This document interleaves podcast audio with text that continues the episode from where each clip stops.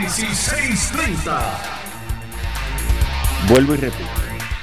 Me preocupa grandemente, grandemente, el que no hubiese habido un plan de sucesión. Tengo conocimiento de primera mano de que en la oficina del Departamento de Educación, donde se manejaban los fondos federales, habían serios problemas y habían serias discrepancias. Habían habido cambios de empleados y habían surgido situaciones, quejas, denuncias en contra de las políticas que se estaban llevando a cabo en el departamento. Yo espero que esto sea simplemente una renuncia, un me voy y no me meto, y que no sea algo más grande de lo que se rumora por las calles de Atorrey. Así que lo único que queda es tiempo para esperar. Quiero volver a repetir la coincidencia o la casualidad, que yo no creo ni en coincidencias ni en casualidades, yo creo en causalidades, de el anuncio de la renuncia de Julia Kelleher el despliegue brutal de Vanity Fair en el periódico El Nuevo Día y la salida relampagueante del gobernador hacia Sevilla. Y como dije al terminar mi análisis antes de comenzar Bárbara y el tránsito, yo espero que ya que han anunciado que ella se va a quedar en el gobierno como contratista, yo espero que esto no explote en los rumores de pasillo que han habido por Atorrey. Esas fueron mis expresiones en el análisis que hice ayer ante la renuncia de Julia Kelleher como secretaria de Educación y Héctor Pesquera como secretario del Departamento de Seguridad Pública. La constitución de Puerto Rico, que ando siempre con ella en mi maletín, dice lo siguiente sobre los nombramientos. Bajo el artículo 4 del Poder Ejecutivo, en la sección 4, titulada Los deberes, funciones y atribuciones del gobernador serán. Y una de ellas es, nombrar en la forma que se disponga por esta constitución o por ley a todos los funcionarios para, para cuyo nombramiento esté facultado. El gobernador podrá hacer nombramientos cuando la Asamblea Legislativa no esté en sesión todo nombramiento que requiera el consejo y consentimiento del Senado o de ambas cámaras quedará sin efecto al levantarse la siguiente sesión ordinaria. Pero en ese mismo artículo 4 del Poder Ejecutivo, en la sección 5, vuelve y toca la parte de los nombramientos y dice, para el ejercicio del Poder Ejecutivo, el gobernador estará asistido de secretarios de gobierno que nombrará con consejo y consentimiento del Senado. La constitución es clara y choca de manera contundente con la orden administrativa número 1 2018-2019 que Julia Kelleher supuestamente envió el 2 de abril, o sea, ayer. En esta orden, Julia Kelleher basa sus acciones en la ley 85 del 2018, conocida como la ley de la reforma educativa de Puerto Rico donde dice, el secretario es el funcionario de más alto rango en el departamento y entre otras funciones o encomiendas podrá establecer la visión, misión, prioridades y metas del sistema de educación pública a través de normas, reglamentos, órdenes administrativas o, directrices cónsonos con el ordenamiento jurídico vigente. Esa última parte es la parte más importante. Cónsonos con el ordenamiento jurídico vigente. Esta ley tiene el propósito de fijar la nueva política pública del gobierno en el área de educación y asimismo faculta al secretario a administrar, organizar y planificar el Departamento de, Educación y le reconoce facultades ejecutivas, administrativas y académicas con el propósito de mantener una estructura organizacional para garantizar la continuidad de los servicios directos a los estudiantes. La Secretaria de Educación establece un orden sucesoral para cuando surja una vacante en el puesto de secretario de Educación por cualquiera de las razones recogidas en esta orden administrativa. Hasta ahora, en la ley 100, digo, en la ley 85 del 2018 no dice que la secretaria es quien va a nombrar su sucesor.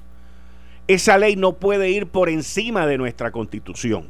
Y yo estoy en shock, en shock que una orden ejecutiva, una orden administrativa de un secretario usurpe nuestra constitución, usurpe los poderes del Ejecutivo y usurpe los poderes del Senado de Puerto Rico porque es se nombra el gobernador nombra con consejo y consentimiento. Y esto es totalmente inaceptable es una orden administrativa completamente nefasta para los poderes de los secretarios en este gobierno. Pero lo peor lo más nefasto de todo esto es que nadie en el Ejecutivo incluyendo el gobernador aunque esté de viaje Nadie en el Ejecutivo ha levantado un nombramiento ilegal, ha levantado una orden administrativa que viola la constitución de Puerto Rico, porque si ya le permitimos a Alejandro García Padilla haber violado la constitución cuando dijo no voy a pagar los bonos, no podemos continuar en Puerto Rico permitiéndole a los gobernantes y a sus miembros de gabinete usurpar la constitución que aunque está maltrecha, aunque esté barata, aunque los Estados Unidos ha dicho que no vale nada, nosotros tenemos que seguir aquí con algún orden jurídico y algún orden constitucional. Eso está mal, pero peor está el silencio, peor está el permitirlo, peor está el aceptarlo, peor está el quedarse callado, lo cual es completamente inaceptable. Al igual que analizamos y adjudicamos el gran daño que Alejandro García Padilla le hizo a Puerto Rico y le continúa haciendo cuando dijo que no iba a pagar los bonos. Está bueno ya. Está bueno ya de violar la constitución. Está bueno ya de quedarse callado. Está bueno ya de aceptar que violen la Carta de Derecho. Está bueno ya esto no es una anarquía, esto no es una monarquía, esto supuestamente es un gobierno democrático donde cada cual tiene que regirse por las reglas constitucionales y por los poderes otorgados. Antes de comenzar el programa hablábamos cuando el gobernador puso en time out a la secretaria de justicia hoy Wanda Vázquez cuando surgieron las acusaciones.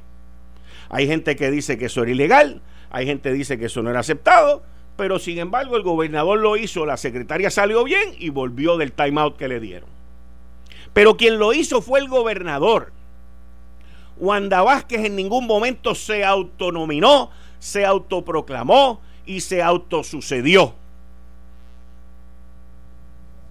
Wanda Vázquez hizo lo correcto en aquel momento, porque quien tomó la decisión fue el gobernante.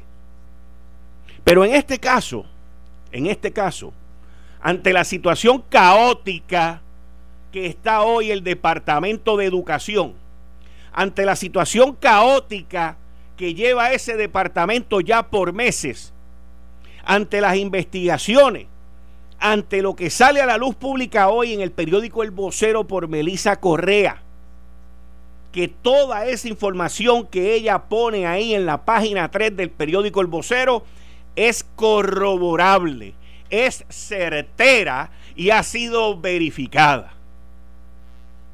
Entonces, ante ese escenario, ¿cómo podemos permitir que un saliente establezca el plan de sucesión?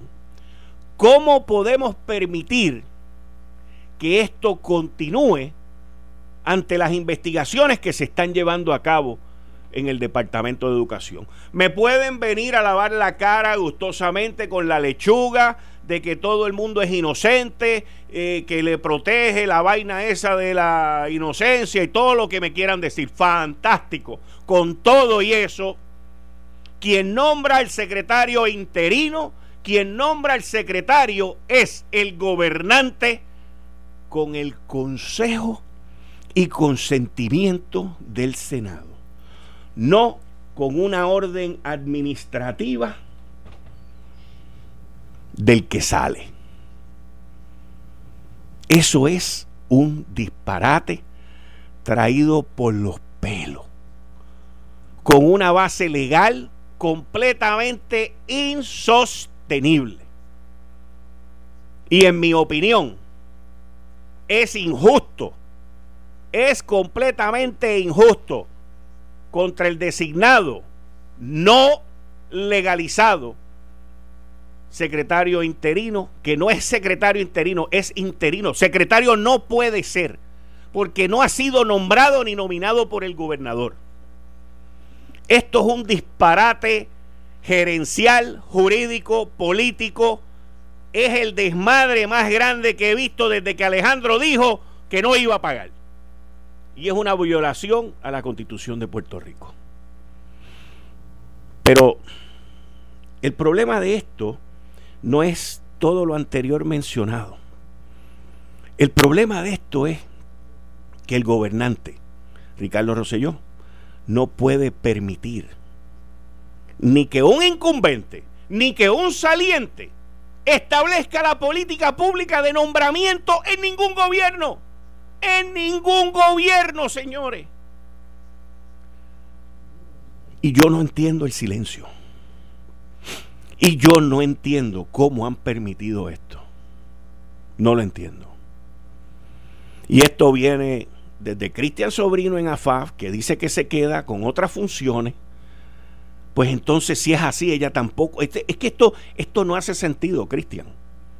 Esto no tiene ni pie ni cabeza. Esto es un disparate lo que están permitiendo que ocurra aquí. Y esto se tiene que arreglar en menos de 24 horas, señores. Porque para empezar, para empezar, legalmente, legalmente Eleuterio Álamo no es secretario porque no ha sido nombrado por el gobernador. Y por más que quieran justificarlo con la ley 85 del 2018, una ley no puede ir sobre la constitución porque cuando, cuando tú vas a examinar una ley, tú vas a la constitución. ¿Y cuál es el propósito de los artículos y los estatutos de la constitución? para tú determinar si esa ley es constitucional y hasta ahora esto no había ocurrido. Y vamos a permitir que esto pase por debajo de la mesa. Nos vamos, a, nos vamos todos aquí a convertir en cómplices de esta investigación. ¿Cuál es el miedo? ¿Cuál es el miedo a hacer las cosas bien? ¿Cuál es el miedo a hacer las cosas correctas? ¿Cuál es el miedo a no permitir que los órdenes jurídicos y sociales de Puerto Rico se sigan destruyendo? ¿Cuál es el miedo con continuar imitando lo que pasadas administraciones han hecho? ¿Cuál es el miedo? Yo no lo entiendo. Y por eso me expreso como me estoy expresando hoy. Porque esto es un disparate. Y pueden venir los abogados y pueden venir los jurídicos, puede venir el que le dé la gana a tratar de convencerme, no me importa. Porque esto es un programa que se llama Análisis 630 y yo analizo aquí a base de mi cabeza y de lo que yo entiendo que es lo correcto. Y en esta, aun cuando no soy abogado, sé leer, sé escribir y sé interpretar. Y esto es un disparate. Un sendo disparate. Eleuterio Álamo no es secretario interino. No es. Eleuterio Álamo será secretario interino cuando el gobernante Ricardo Rosselló lo nomine como secretario interino o como lo quiera nominar. Pero Julia Kelleher, la ex secretaria, saliendo, no lo puede nominar ni puede establecer un plan de sucesión en la agencia, que fue lo que yo critiqué ayer. Ayer yo critiqué que la falla más grande que ella había cometido en el departamento era no tener un plan de sucesión. Pero establecer un plan de sucesión no es tú nominar a tu sucesor. Eso no es un plan de sucesión. Un plan de sucesión es decir, el día que yo me vaya, yo recomiendo a fulano, a fulana y a este. Y ustedes escojan no es decir, yo me voy y mañana tú eres el jefe, tú eres el secretario, tú eres el interino. Eso no es un plan de sucesión. Y aquí, como no saben, como no quieren saber, como no entienden, pues permiten que todo el mundo haga lo que les sale de la pantaleta y de los pantalones y de lo que le dé la gana de decirlo. También. O sea, parte de nuestro problema, señores Gran parte de nuestro problema social y político es el desorden, el que no hayan consecuencias. El que el más guapo haga lo que le sale de los pantalones, se te cole en la fila, se coma la luz roja, se come el pare, te choque, se te ríe en la cara, se vaya, te amenace con una pistola. Ese es parte de nuestro problema. Pero esos problemas empiezan en situaciones como esta. Por eso es que el crimen tú lo tienes que atajar en lo chiquito, en lo sencillo, en una luz roja, en un pare, en un exceso de velocidad, en un estacionamiento por haberte parqueado donde no es. Ahí es donde tú empiezas a poner orden de abajo para arriba, no de arriba para abajo. Y aquí hoy y ayer con todo esto. Y fíjense que en mi análisis de ayer lo dije. Yo espero, dije yo ayer, como lo escucharon ahorita, yo espero que la renuncia de Kelleher y de Pesquera no esté atada al viaje del gobernador para Sevilla, porque la cosa vaya a explotar según los rumores que hay en Atorrey. Y esta mañana, catapón, ahí está, la primera plana del periódico El Vocero con Melisa Correa diciendo que esto es serio, que esto es feo y que todo lo que pone en este artículo, todo lo que pone en este artículo ha sido corroborado.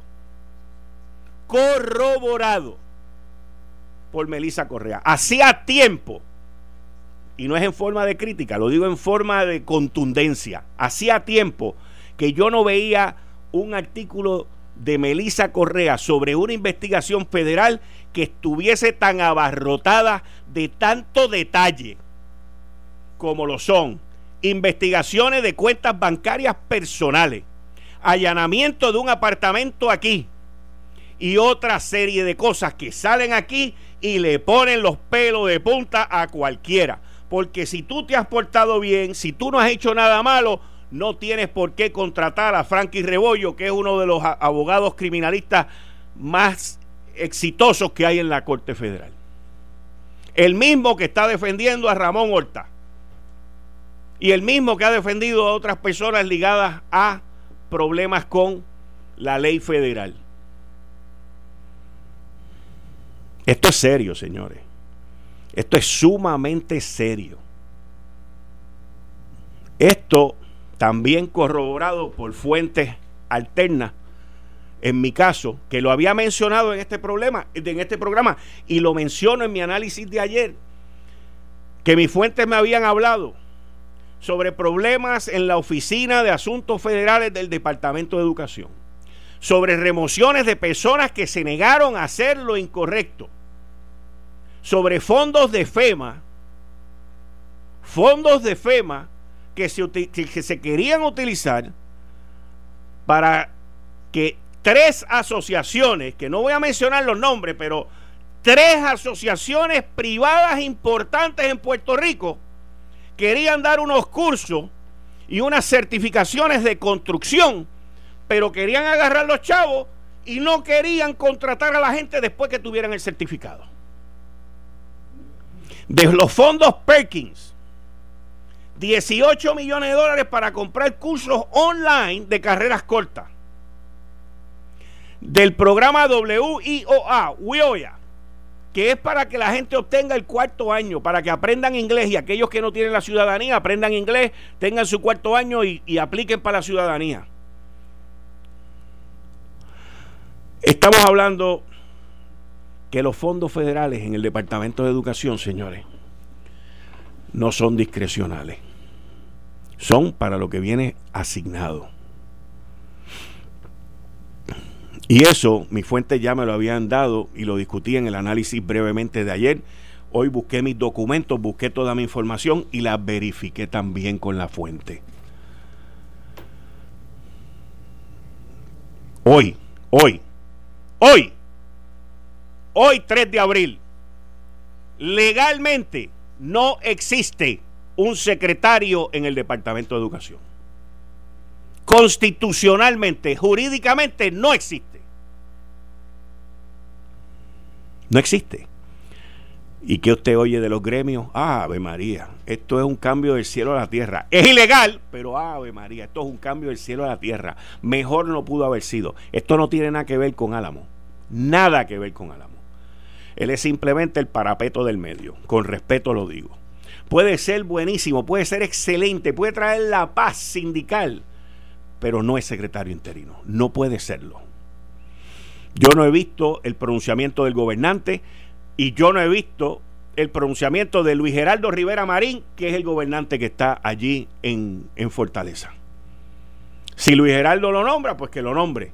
Pero hasta ahora no he oído ningún pronunciamiento. Y si yo fuera Luis Geraldo, no lo nombraba para no buscarme otra, otra calentada. Esto, esto no merece ni cinco segundos de análisis porque se cae y se mata solo. Solo. La pregunta es, ¿qué van a hacer? La pregunta es, ¿se va a permitir aquí por primera vez que un saliente nombre a su sucesor? Como Alejandro dijo, violando la constitución, no voy a pagar la deuda. Se va a convertir el PNP en el estandarte, como lo hizo los partidos populares, en violar la constitución en hacer lo que le dé la gana, para acomodar a quien le dé la gana. Y quiero que estemos claros, señoras y señores, porque ya yo sé por dónde vienen las mentes maléficas de los asesores en comunicación. Esto no es nada personal y no tiene nada que ver con Julia Keller, pero en lo absoluto.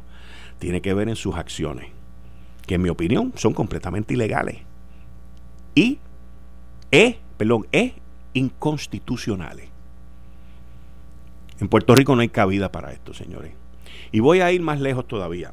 Me voy a aventurar en otro campo. Julia Kelleher era una designada secretaria, pero contratada. ¿Ok? Pero contratada. Contratada, lo cual también estuvo muy mal. No continuemos con los errores para que después tenerlos que pagar más caro de lo que son. Para terminar con mi análisis y mi opinión, quiero decirles que mi análisis y mi opinión sobre las renuncias de ayer fue que Héctor Pesquera se sacrificó. Héctor Pesquera, en mi opinión muy personal y análisis personal, no estaba en itinerario, no estaba en schedule, como dicen los americanitos, renunciar y hacer su anuncio y su renuncia ayer, porque él se iba a fin de mes. Pero los, los sabiondos estrategas de Vanity Fair dijeron, no podemos sacar a Julia sola porque entonces vamos a levantar sospecha de lo que viene por ahí, porque esto se sabía que venía. Y por eso fue que reaccionaron como lo hicieron de domingo para lunes. Y por eso fue que eso salió el primero de abril. Porque ya el vocero estaba haciendo preguntas, estoy seguro, estaba llamando, estaba preguntando y sabían que esta primera plana iba a salir. Y de momento surgió una reunión en, Sevilla, allá en el Jurutungo de España, y arrancamos para allá porque esto va a explotar. Y explotó hoy, tres. Y a Pesquera le dijeron, oye Pesquera, ven para acá, tú te vas a fin de mes, así que lo anunciamos ahora, no, lo vamos a anunciar a los dos. Y Pesquera, como ha sido el parapeto, ha sido el pararrayo, ha sido el chaleco de bala de esta administración, cogiendo todos los bimbazos sin los recursos, pues dijo, conmigo no hay ningún problema, porque como quiera yo me voy y los metieron a los dos juntitos. Cuando la realidad era maquillar al muerto para que no se le vieran los balazos. ¿Qué fue lo que pasó aquí? Por eso fue que los anunciaron a los dos. Porque no quisieron anunciar uno solo. Mira, en caso de un acontecimiento fatal, la pregunta es, ¿estás protegido? Prepárese para algo que es inevitable con los planes de arreglo funeral de Suchville Memorial. Ofrecemos cremación, velación tradicional y tenemos planes integrados de funeraria cementerio con cremación con unos pronto pagos muy económicos, al igual que unas mensualidades muy cómodas. También tenemos servicio de funeraria cementerio y velación tradicional con unos pronto pagos bien cómodos, al igual que las mensualidades.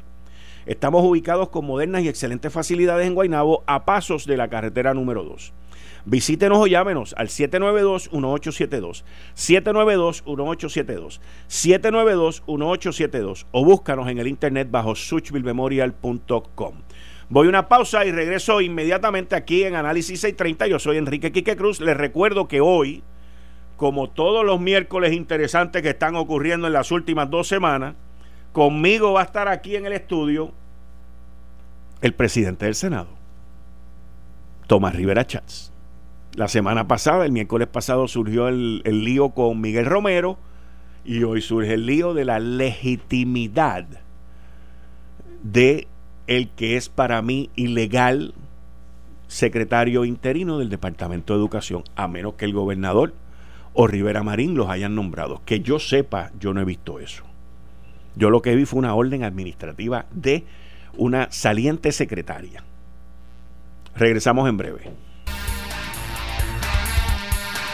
5 y 31 de la tarde de hoy, miércoles 3 de abril del 2019. Tú estás escuchando Análisis 630 por Noti1 630M, primero con la noticia. Yo estoy aquí de lunes a viernes, de 5 a 7, y también me escuchas a través del FM por el 94.3 FM. Bueno, tú escuchaste mi análisis. Sí. Tú eres abogado. Así. Tú dirás. no tengo problema con que me corrijan también. No, no, no. Vamos a empezar que normalmente eh, las leyes orgánicas de los diferentes departamentos eh, tienen un, orden sucesoral o establece la forma en que va a, funcionar el departamento en caso de, de la ausencia, muerte, enfermedad eh, o renuncia del titular de la agencia. Eh, cuando yo estaba en vivienda pública, yo fui el subadministrador, estaba el administrador, el subadministrador, la ley así lo disponía.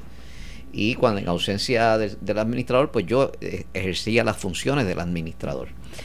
en este caso, yo estuve bien leerme la ley 85 de 2018 y la ley, para mi sorpresa, la ley no establece un orden sucesoral. La ley sí establece que le da el poder al secretario de establecer la estructura organizativa dentro del departamento, pero no establece quién va a ocupar o hacer las funciones de secretario en caso de muerte, ausencia, renuncia o enfermedad. Que esas son las bases para que haya una vacante eh, temporal en el puesto. Eh, por ende, si lo que ocurre normalmente es que cuando renuncia el secretario, eh, el subsecretario pasa a realizar las funciones de secretario, pero no es el secretario per se, sino que las realiza en lo que el gobernador nombra al secretario. Cuando ese nombramiento ocurre en la época en que el Senado está en receso, la Asamblea Legislativa está en receso, pues ese, secretario se nombra interinamente y ejerce las funciones hasta que concluya la próxima sesión legislativa y, sea confirmado en esa, en esa o no confirmado en esa sesión legislativa. Cuando ocurre como ahora en una asamblea legislativa que está en sesión, el gobernador no puede nombrar un interino, tiene que nombrar uno en propiedad. Y ese nombramiento en propiedad tiene que ir al consejo y consentimiento del Senado, o sea, la confirmación del Senado. Y la persona así designada no puede ocupar el cargo hasta tanto sea confirmado por el Senado. En ninguna parte de la Constitución, en ninguna parte de la ley, le da al secretario de Educación o a cualquier secretario de agencia hacer un nombramiento que le corresponde al gobernador de Puerto Rico. Por lo tanto, luego de haber leído la constitución y haber leído eh, eh, la, ley del departamento, eh, tengo que concluir que la orden administrativa número uno, imagínate, la orden administrativa número uno del año fiscal 2018-2019 que emitió Julia Kelleher el día 2 de abril, cuando ella renunció el primero de abril, que eso es otra de las cosas que hay que ver, si ella al emitir esta orden estaba ya había renunciado o no o era efectiva su renuncia, eh, en donde ella designa a un secretario de educación interino, esa designación es inconstitucional. Ella no tiene la autoridad en ley para hacer esa designación. Esa designación le compete únicamente al gobernador de Puerto Rico. Eh, así que ese es mi análisis legal, así que de entrada, de, ver las disposiciones legales y, y ella pues sí puede nombrar una, una persona que ejerza la función de secretario en lo que el gobernador designa a un secretario, pero no puede nombrar al, secretario, no puede nombrar a su sucesor, porque esa función le corresponde al gobernador de Puerto Rico. Y yo sé que la gente a veces no entiende esto, porque es muy técnico. Eh, bajo condiciones normales debe haber un subsecretario. renuncia el secretario o muere el secretario o, hay una vacante porque se fue, cualquier cosa, ausencia, le dio un, ataque de demencia, whatever. Pues el subsecretario inmediatamente asume las funciones de secretario, pero no es un secretario interino, sigue siendo el subsecretario, está asumiendo las funciones en, ante la ausencia del titular de la agencia, en lo que el gobernador designa el sucesor. Pero no puede el secretario que está saliendo de una agencia ser el que designe su sucesor, porque le corresponde al gobernador. O sea, en, en términos de ley, en términos constitucionales, el secretario, en este caso Julia Kelleher, la secretaria de, lo que la exsecretaria del Departamento de Educación, no tiene autoridad eh, legal alguna ni poder constitucional alguno para nombrar a un secretario de Educación interino. No lo tiene. ¿Tú has escuchado al gobernador nombrar a alguien? No, no. Lo que yo sepa, no. ¿O al gobernador interino? No. No. Yo no, no he escuchado. El gobernador, típicamente, cuando tú ocurres en esta, estas situaciones, ha sido su uso y costumbre coger un avión y desaparecerse. Ese es su uso y costumbre. Y, busquen en todos los periodos. ¿Y el gobernador interino lo podría nombrar? No. No, no puede. gobernador ¿No? interino no, no puede. O sea, Rivera Marín no lo puede nombrar. No, porque él, está ocupando la gobernación y a veces a mí, eh, eh, bueno, en esta ocasión, si el gobernador se fue de eh, para Sevilla, se fue fuera del país, porque el país es Estados Unidos.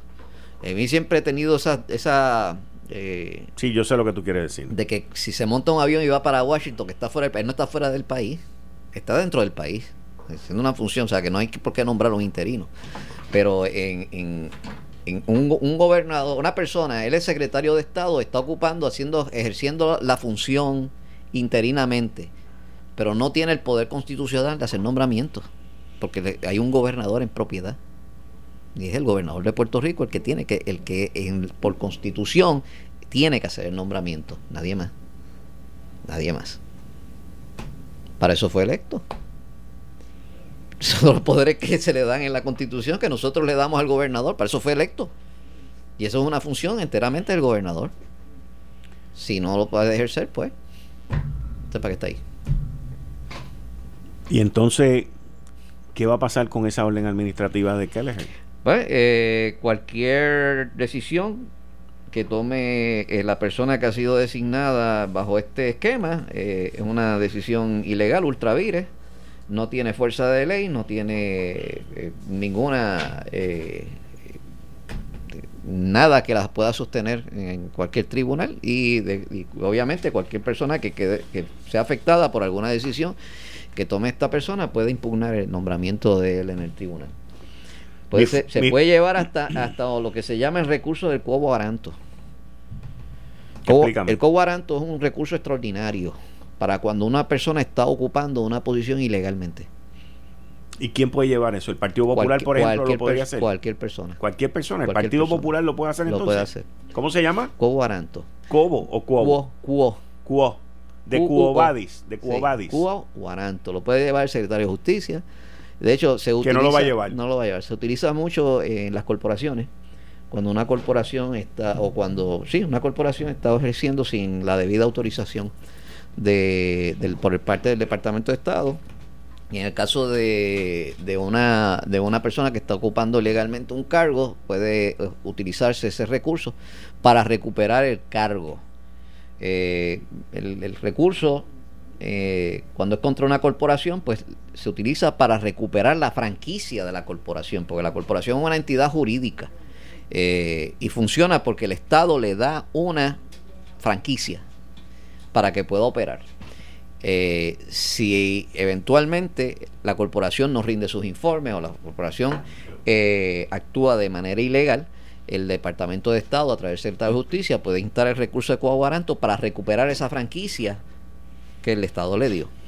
En el caso de, una persona que está usurpando un, puesto público o está ocupando ilegalmente un puesto público, como sería en este caso la designación que hizo ella de un secretario eh, de educación interino, eh, pues se lleva para recuperar el cargo y sacar a la persona que lo está ocupando de manera ilegal.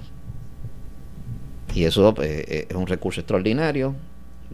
De más está decirte que yo era el que daba esa clase en la escuela de Derecho ¿Ah, hace sí? unos años y por eso es que, re- que, que ese es el recurso. Hay cinco recursos extraordinarios, uno de ellos es el cubo Barant. Hmm. Así que eso es lo que hay. Y de, del, del análisis que yo hago de esta orden administrativa y de lo que establece la Constitución y lo que establece la Ley 85 eh, del 2018, eh, la secretaria de Educación o la ex secretaria de Educación no tenía autoridad legal ni constitucional para nombrar un secretario de Educación interino. Tenía que nombrar un subsecretario para que ese subsecretario ejer- ejerciera las funciones en caso de una ausencia, muerte, renuncia, en lo que el gobernador nombra entonces al secretario. Así que el, el poder es del gobernador, no de, no de los subalternos del gobernador, y el gobernador, ese es un poder que no puede delegar en nadie. Por eso es que cuando tú me preguntas si el secretario de Estado haciendo la función de gobernador interino puede hacer ese nombramiento, no, porque no hay una vacante en el puesto de gobernador. Fíjate que la constitución establece que en caso de que haya una vacante en el puesto de gobernador, ya sea por muerte, renuncia, pues entonces el secretario de, eh, de Estado pasa a ser el gobernador. Y ahí entonces sí pudiera, eh, como gobernador, ya, ya porque pasa inmediatamente al puesto de gobernador, eh, hacer nombramiento porque tiene el poder constitucional para así hacerlo. Pero si lo está ocupando interinamente porque el gobernador se halla eh, fuera de Puerto Rico, eh, en este caso fuera del país, que es los Estados Unidos, él está en, si se fue para Sevilla, pues es que se va para Sevilla a pila su silla. Este, pues eh, no puede el gobernador interino, el secretario de Estado hacer ese nombramiento, le corresponde al gobernador porque él es el gobernador y tiene la función constitucional para así hacerlo. Qué, qué revolú. Este, Bueno, eh, yo no sé por qué estas cosas ocurren. Porque hay gente creativa. Hay gente creativa. Y creen que pueden este, engañar a la gente. Y esto es lo que ocurre. Hay gente creativa. Que se da mucho en los gobiernos. Gente cre- creativa que busca este, darle la vuelta a la ley. Darle la vuelta a la constitución para entonces hacer las cosas que quisieron. Por ejemplo, yo siempre lo dije, lo que ocurrió la vez de otro incidente con la secretaria de Justicia eh, que se designa a una secretaria interina y se pone a la secretaria en propiedad en stand-by, para mí fue inconstitucional. Porque no había ocurrido una ausencia, una muerte, una renuncia. O sea, no se supone que el subsecretario, entonces, en ese caso, pues él fuera el que eh, ejerciera las funciones como establece la ley. Pero el gobernador no podía nombrar a un interino, pero eh, yo siempre dije que eso le correspondía al Senado ejercer, ir a los tribunales y ejercer su, eh, su prerrogativa constitucional. Pero no, no, no se hizo. Y en este caso, pues ya he visto las declaraciones del presidente del Senado, eh, de que ordenó un estudio y que los abogados del Senado están llegando a la misma conclusión que he llegado yo aquí, a la misma conclusión que tú llegaste en tu análisis, de que esto es inconstitucional, de que el nombramiento de esta manera es ilegal. Y me imagino que el Senado pues eh, tendrá que proceder para proteger eh, la disposición en su poder constitucional de dar consejo y consentimiento a las personas que el gobernador designe para ocupar estas eh, carteras de gobierno. Pueden, eh, le digo a los radioescuchas, como reacción a mi análisis y como reacción a mi comentario y mi opinión, pueden decir que el gobernador ya lo nombró, que salió en las redes sociales, pueden decir lo que quieran. La realidad es que lo primero que salió fue la orden administrativa. Eso No, fue lo primero que salió. Tiene que venir una carta del gobernador designando Exacto. secretario de, de- de Educación. Y esas cosas no se hacen por las redes y- sociales. No, exactamente. Y refiriendo, la carta va dirigida también, eh, primero al dominado, informándole de su designación, y una carta dirigida al presidente del Senado, notificándole al Senado de la designación para que se proceda a- al proceso de consejo y consentimiento. Y sea confirmado o no confirmado. Ese es el proceso. Vamos a darle la bienvenida aquí Cier- al expresidente de la Cámara que nos, Ronnie. que nos viene oyendo. Si quiere opinar también, bienvenido. Ronnie Jarabo, bienvenido. Buenas tardes, Quique. Buenas tardes, Alfredo. Buenas tardes a todos los oyentes de eh, Análisis 630. Eh, sí, venía escuchando el programa. eh, y coincidimos en algunas cosas. Coincide Ocasio aquí, el profesor, con el análisis que yo hice más temprano en una emisora colega a la una de la tarde. Eh, en cuanto a estas controversias que parecen ser un mar de controversias. Dicho sea de paso, al profesor de recursos extraordinarios, cuabaranto quiere decir con qué autoridad. Es un cuestionamiento de la autoridad para ocupar una posición. Eh, Muy bien. Y es correcto. Sí, porque esa es la frase en latín. se ¿Con qué derecho romano. ¿Con qué autoridad? O sea, eh, dime tú, ¿tiene autoridad la secretaria o no tiene autoridad para hacer lo que hizo? Bueno, pero yo no sé si el señor va a ocupar la posición que la está, está actuando como si la estuviese ocupando. te digo. Eh, en virtud de la orden administrativa eh, esta eh, que no, no tiene legalidad alguna entiendo yo. Pero para colmo de males, porque yo estaba buscando todo el día y no pude encontrar la fecha, y Alfredo nos da la fecha del 2 de abril. Sí, la carta tiene fecha del 2 de abril, que es de ayer. Eh, y ella renunció antes. El primero de abril. Exacto. Entonces, eh, ya ni siquiera era secretaria, es ultravires por sus propios términos. O sea, pero a la gente lo que es ultravires. Más allá de la autoridad, más allá de la legalidad ultra vires, sin facultad para hacerlo. Eh, pues entonces. Sin facultad en ley para hacerlo. En ley, facultad legal, ¿verdad? Eh, así que. Eh, pero vamos a presumir que no hay ese detallito que descubrió aquí el amigo Casio y que yo estaba buscando. Y no lo pude encontrar cuál era la fecha la que había. la renuncia se anunció el lunes primero. Una renuncia muy esperada, pero muy sorpresiva también esperada porque había sido exigida y reclamada por todos los grupos y los gremios y los políticos, incluyendo del PNP.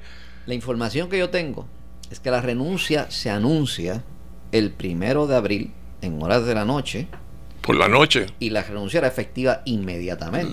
sí, fue. No, fue, no, no, no. era hoy para hoy? No, porque sí, la renuncia era las ambas, o sea, la única que fue para el 30. Que claro, porque, ese, porque ese es otro tipo de renuncia, señores. la de la secretaria de Educación era efectiva inmediatamente. O sea, que al 2 de abril. Hoy para hoy, ahora para ahora. Cuando ella emite esta orden. Así como cuando votan a alguien, cuando te renuncian en vez de. Entonces, cuando ella emite esta orden administrativa, ya, ya no era secretaria. Exacto, por eso que digo que es su propio FAS ultravires ilegal, pero aún, aún asumiendo que eh, la hubiese dictado antes de renunciar,